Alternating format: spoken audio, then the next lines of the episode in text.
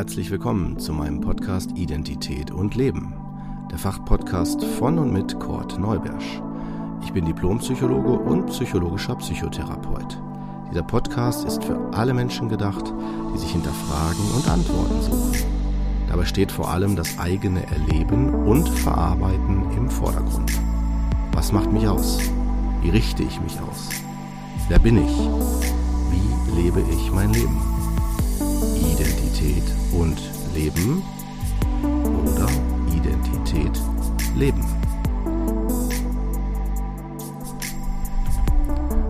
Ab sofort biete ich Aus- und Weiterbildungen für meine Schwerpunkte an. Wenn ich euer Interesse geweckt habe, findet ihr auf meiner Homepage www.kortneubersch.de weitere Informationen dazu.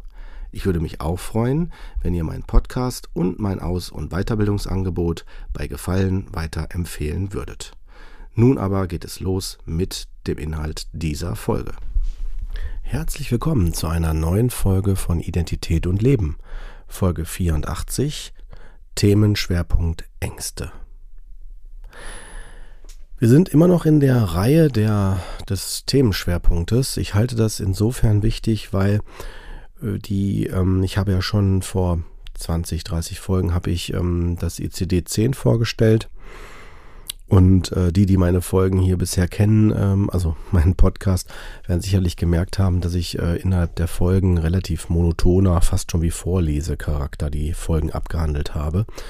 Was sicherlich auch, äh, kann ich direkt schon auch sagen, ähm, daran liegt, dass ich ähm, die Sachen so wiedergebe, wie es derzeit der Stand ist, im Rahmen der Wissenschaft oder der Orientierung für die Allgemeingültigkeit ähm, in Bezug auf Gesundung und Kranksein und dergleichen. Und äh, das spiegelt nicht meine persönliche Meinung wider. Da möchte ich jetzt nicht zu stark auf meine Subjektivität gehen, sondern vielmehr deutlich machen, dass äh, es wichtig ist, dass wir die zumindest die Dinge einmal durchgehen, dass ihr die einmal hört und natürlich könnt ihr die unabhängig von mir auch weiter vertiefen, die Singe Dinge. Ne? Das ist etwas, was ich sowieso jedem ans Herz legen kann, wenn ihr ähm, euch eher quer informiert, also verschiedene Quellen nutzt, ist das immer hilfreich, immer ratsam. Ne, ihr müsst wissen, ich bin jemand, der jetzt äh, die ganzen Erkrankungen alle aus der Praxis kennt, nicht nur über die Theorie, sondern ich habe sie wirklich über meine allein Krankenpflegetätigkeit, über meine ambulante Pflegetätigkeit, über meine Psychiatriezeit, meine Kinderklinikzeit, meine psychotherapeutische Praxiszeit und meine vielen anderen auch sozialen und ehrenamtlichen Projekte, die ich gemacht habe, äh, in unterschiedlichster Form erleben können und auch natürlich im privaten Bereich an bestimmten Stellen ähm, erleben können, also wo es nochmal eine andere betroffene äh, ja, Perspektive einnimmt. Ähm, und äh, von daher habt ihr hier jemanden, jemanden der das äh, aus der Praxis heraus auch, also beziehungsweise die Theorie an der Praxis abgleichen kann.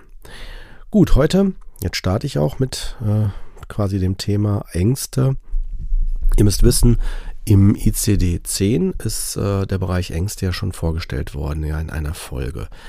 Jetzt ist die Frage, inwieweit verändert sich das? Also ähm, der ICD-11, der ja ab 2025 verbindlich wird und auch nicht mehr in Buchform erscheint ähm, für jetzt die Fachleute unter euch, sondern nur noch online ähm, zu, äh, zu erhalten ist, ähm, ist es nicht unwichtig, da sich ein bisschen mit reinzufuchsen weil die ähm, Sichtweise durch den ICD-11 mehr der Aktualität gerecht wird, weil bestimmte Sachen ineinander mehr ja, verwoben sind, also mehr ähm, der individuellen Ausprägung gerechter wird.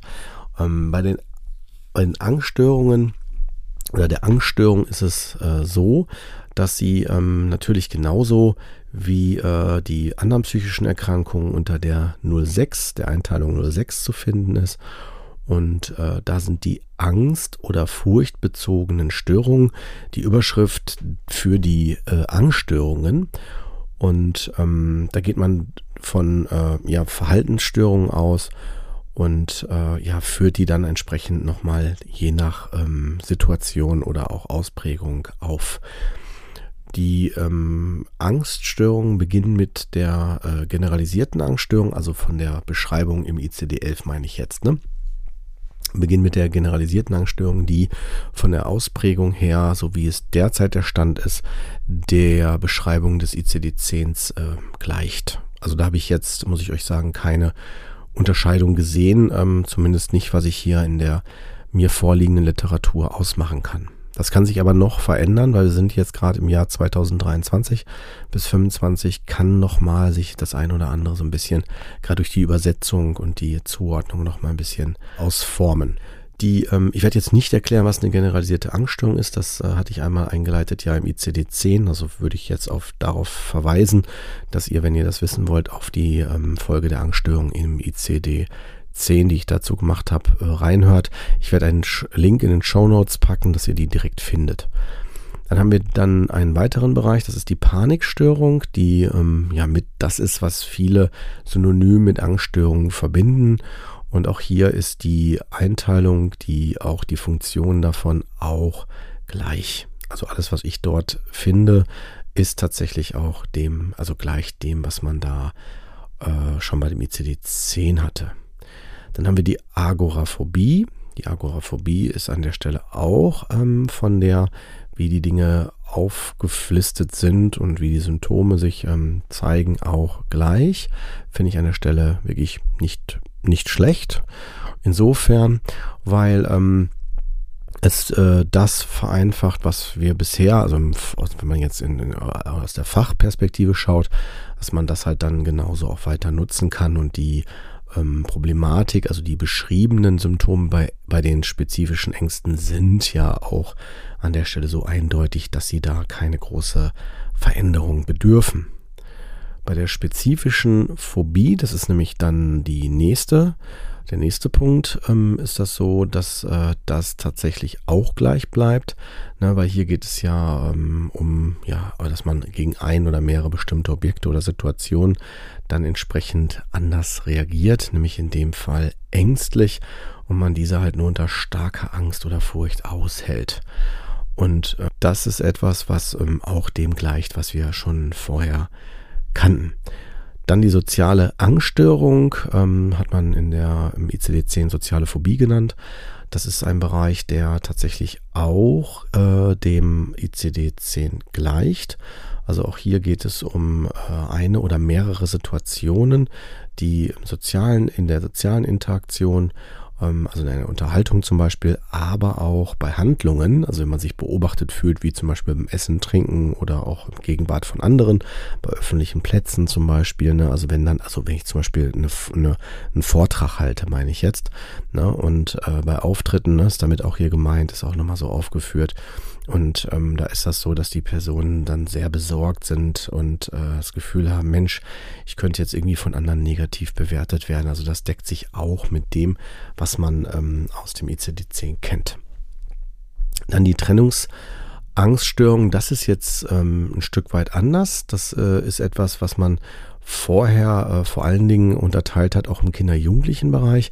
Da war das dann im ICD-10 eher unter den F90, also unter der Rubrik F90 bis F99 zu finden.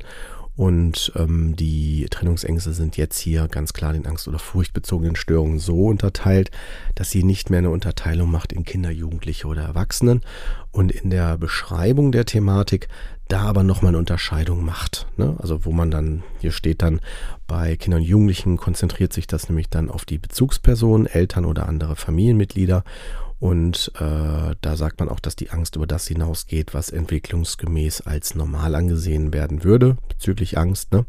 Und bei Erwachsenen steht in der Regel ein Liebespartner oder die Kinder im Mittelpunkt, also als Bezug auf das, was man ängstlich nennt. Und die Erscheinungsform bei Trennungsängste gehört dazu gehören äh, Gedanken an einen Schaden oder unangenehme Ereignisse, die der Bezugsperson zustoßen, die Abneigung zur Schule oder zur Arbeit zu gehen, wiederkehren oder übermäßiger Kummer bei der Trennung, Abneigung oder Weigerung, äh, getrennt von der Bezugsperson zu schlafen und wiederkehrende Albträume über die Trennung. Und ähm, das ist wie gesagt etwas, was hier jetzt anders zugeordnet wird. Wir haben dann als weiteren Punkt den selektiven Mutismus. Der selektive Mutismus ist auch etwas, was eher hm, so den Kinder, Jugendlichen zugeordnet wurde in dem FICD-10 und hier jetzt äh, tatsächlich auch unter den Angststörungen eingestuft worden ist. Das ist auch an der Stelle hier neu und anders. Und ähm, der selektive Mutismus bezieht sich ja darauf, dass ich in bestimmten äh, Bereichen eine zwar eingemessene Sprachkompetenz zeigen kann, aber in anderen Situationen, meistens in der Schule, konsequent dann nicht spreche. Also dass ich das dann nicht mache. Dann haben wir die substanzinduzierte Angststörung. Ähm, das ist nochmal ein Bereich, der hier unterteilt innerhalb der Angststörung, dass Substanzen die Angststörung ähm, begünstigen. Das bedeutet, dass die Angstsymptome, also Befürchtungen oder Sorgen machen oder dergleichen, Erregungen, Vermeidungsverhalten während oder kurz nach einer Alkoholintoxikation, zum Beispiel wenn man jetzt das auf Alkohol bezieht, oder nach einem Alkoholentzug auftreten. So muss man sich das vorstellen. Und äh, die Menge und Dauer des Alkoholgebrauchs muss ausreichend sein, Angstsymptome hervorzurufen. Und die Symptome lassen sich dann, ich lese das hier gerade hier vor, lassen sich nicht besser durch eine primäre psychische Störung erklären. Zum Beispiel eine Angst- oder Panikstörung. Also geht es um die Ausschlussverfahren. Ne, und man versucht es damit dann so ein Stück weit äh, den Substanzen zuzuordnen. Ne? Und das gibt es natürlich dann nicht nur bei Alkohol, sondern auch bei Cannabis, bei synthetischen äh, Cannabinoiden, dann durch Opioide, dann durch äh, Sedativa, Hypnotika oder Anxiolytika, also Tabletten auch, ne? also angstlösende ähm, Medikamente. Das ist auch ganz interessant, dass man hier ähm, von Ängsten spricht, die ähm, nach dem äh, der Intoxikation nämlich, ist wichtig, oder dem Entzug davon auftreten. Weil ihr müsst wissen, gerade Sedativa sind ja Dinge, die dafür sorgen, dass ich eher ruhiger werde und äh, angstlösende Medikamente sowieso. Na, deswegen ist hier der Fokus eher auf, ähm, wenn ich dann intoxikiert bin ne, oder wenn ich dann einen Entzug habe. Dann kann man noch sagen, die Angststörungen gibt es auch noch bei der Substanz Kokain, wird hier noch eingestuft, und äh, Stimulantien in Richtung Amphetamine. Dann haben wir noch die Angststörung durch synthetische Katinone und Angststörungen durch Koffein sowie durch Halluzinogene, volatile Inhalantien, dann durch MDMA oder verwandte Substanzen oder durch Dissoziativa, wie zum Beispiel Ketamine oder PCP. Und weiter wird aufgeteilt in Angststörungen durch nicht oder sonstige näher bezeichnete psychoaktive Substanzen und durch unbekannte oder nicht näher bezeichnete psychoaktive Substanzen. So muss man sich das vorstellen. Das ist ähm, also wie gesagt ein weiterer Bereich. Dann haben wir noch, das gehört auch zu den Angst- oder furchtbezogenen Störungen, die Hypochondrie. Die Hypochondrie das ist an der Stelle hier, wie gesagt, den Ängsten ja zugeordnet, äh, bezieht sich ja auf die Befürchtung, Krankheiten zu erhalten, ähm, die, also Anzeichen zu haben, die auf eine ganz, ganz befürchtete Krankheit hinweisen und die dann durch Ärzte unbedingt herausgefunden werden muss. Dann gibt es noch das sekundäre Angstsyndrom, das äh, vor allen Dingen aufgrund eines Gesundheitszustandes einhergeht, der nicht unter psychischen Störungen und Verhaltungsstörungen fallen äh, oder fällt. Ähm, kommen wir zur, zur Bewertung oder zur Einschätzung. Die Angststörungen im ICD-11 ähm, sind nach meinen Einschätzungen derzeit nicht groß verändert gegenüber dem ICD-10. Wenn ich äh, mir Artikel, auch wissenschaftliche Artikel dazu durchlese, wird immer wieder hervorgehoben, dass die ähm, Veränderung in dem Alters, in der Altersspezifität zugunsten der Längsschnittbewertung, äh, also dass man über die Zeit die Dinge eher berücksichtigt und damit halt die Kinder, Jugendlichen äh, Bereiche, die vorher gesondert im ICD-10 betrachtet worden sind, jetzt integriert. Also beziehungsweise bestimmte Angstthemen jetzt mehr zentral zu den äh, Ängsten dazu zählt. Äh, okay, das ist etwas, da kann ich zustimmen. Ja, okay, das auf jeden Fall. Ich empfand auch bisher das, was ich ähm, sehen kann beim ICD-11, dass es ein Stück weit entschlackt ist, also sprich mehr ähm, Freiraum und Flexibilität gibt in der Bewertung und Ähm, auch wird im ICD-11 nachgesagt, dass man die Dinge kombini mehr kombinieren kann, die Diagnosen. Also dass man zum Beispiel neben einer vielleicht Hauptdiagnose noch dann äh, verschiedene Krankheitsbilder auch als Zusatzdiagnose vergeben kann, sofern sie denn dann auch vorliegen, ne, um damit das ein Stück weit zu vereinfachen. Ansonsten sind die Inhalte, die ich bisher sehen konnte, tatsächlich nicht groß anders. Also das ist zumindest meine Wahrnehmung und da widerspreche ich auch manchen ähm, Ausführungen wissenschaftlichen wissenschaftliche Artikel, ähm, die jetzt im Internet zumindest kursieren. Ähm, in Fachzeitschriften ähm, habe ich das bisher noch nicht erlebt. Also von daher bleibe ich mal wachsam ähm, und werde sicherlich auch mal ein Update wieder nachschieben. Nur, dass ihr jetzt, in, das war mir wichtig, in dieser Folge ähm, zum Thema Ängste einmal einen kurzen Überblick erhaltet. Ne, das war der Grund, dass ich das jetzt hier so zusammengefasst habe.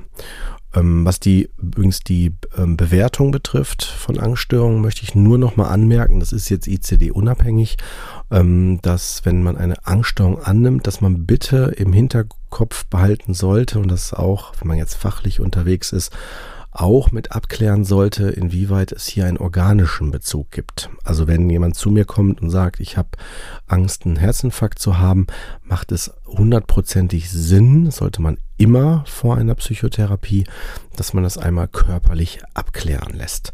Das geht nicht darum, jemanden in eine Hypochondrie zu führen, also dass man dann meint, sie könnten vielleicht was körperlich Schlimmes an Erkrankung haben, sondern dass man einmal ausschließt, dass hier die Ursache der Ängste eine organische Ursache haben. Also dass vielleicht wirklich ein Herzinfarkt oder eine mögliche Herzinfarktproblematik vorliegt. Und das kann nicht ein Psychotherapeut einschätzen, sondern nur ein Arzt oder genauer gesagt sogar ein Facharzt für die Problematik, wobei auch Hausärzte, wenn die ähm, die Klienten gut kennen, das sicherlich auch schon relativ gut einschätzen können, wobei natürlich eine fachärztliche Einschätzung immer noch die bessere Wahl ist, wenn man das Gefühl hat, es könnte eventuell was körperliches sein und man möchte es einfach ausschließen. Deswegen nochmal hier, das sollte generell auch für alle Ängste zählen, ne? sobald es um Symptome geht, die körperbezogen sind, wie um mein Herz, um mein Kreislauf, Schwindel, Umkippen und dergleichen, ähm, dann sollte man das äh, auf jeden Fall körperlich ähm, abgeklärt haben. Auch hier sei nochmal erwähnt, ähm, beziehungsweise ich sage das hier, glaube ich, auch so in der Form zum ersten Mal, dass es reicht, eine eine Abklärung zu machen. Man muss die nicht mehrmals machen, also es sei denn, der Arzt entscheidet das, das ist natürlich immer vorrangig. Aber wenn es eine Abklärung gab und da gab es keine Befunde, keine körperlichen, dann kann man äh, bei anhaltender Angstproblematik äh, zu Recht auch die psychische Perspektive einnehmen.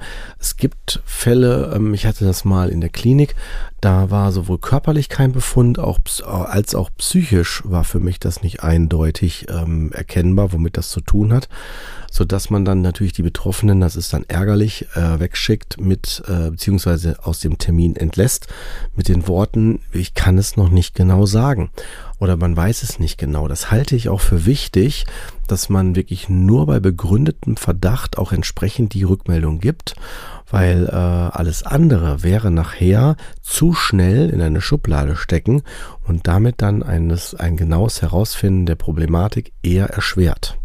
Ne, weil wenn man Diagnosen ausspricht, ist es so, dass man sich dann natürlich auch irgendwann damit identifiziert. Ne, und das macht dann natürlich auch was mit einem. Also von daher ist hier nochmal entsprechend Vorsicht geboten.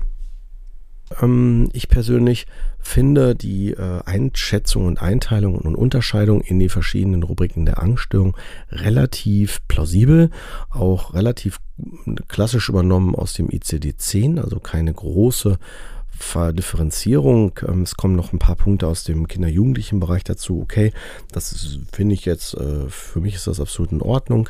Ihr wisst ja, ich bin ja eh nicht so ein ähm, Diagnose-Fanatiker oder der da so scharf drauf ist. Ich finde es nämlich nach wie vor, um auch hier wieder Werbung zu machen, viel wichtiger.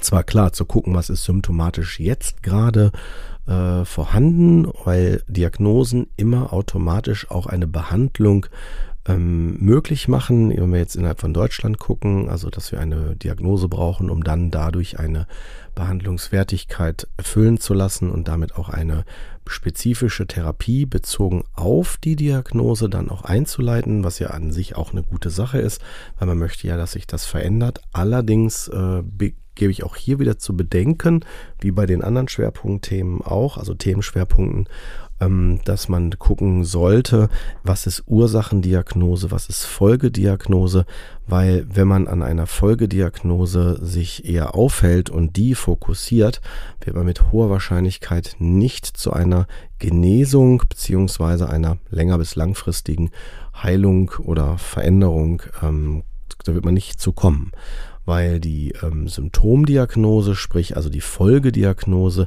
ja im Grunde genommen nur ein Hinweis dafür ist, dass sie äh, versucht, das Ursprungsthema ja zu kompensieren, also zu verlagern. Und da gilt es dann eher darum, dann, wenn sich die Symptomatik nicht verändert, der Folgediagnose, was mittel- bis langfristig ja gegeben ist, dass man dann halt schaut, was ist denn das Ursachenproblem und wie kann ich dieses dann auch äh, entsprechend anpacken und verändern. Ja, damit bin ich mit meiner Ausführung auch wieder hier mit dieser Folge am Ende. Und ähm, ja, dann freue ich mich, wenn ihr nächstes Mal wieder dabei seid und wünsche euch erstmal eine angenehme Woche.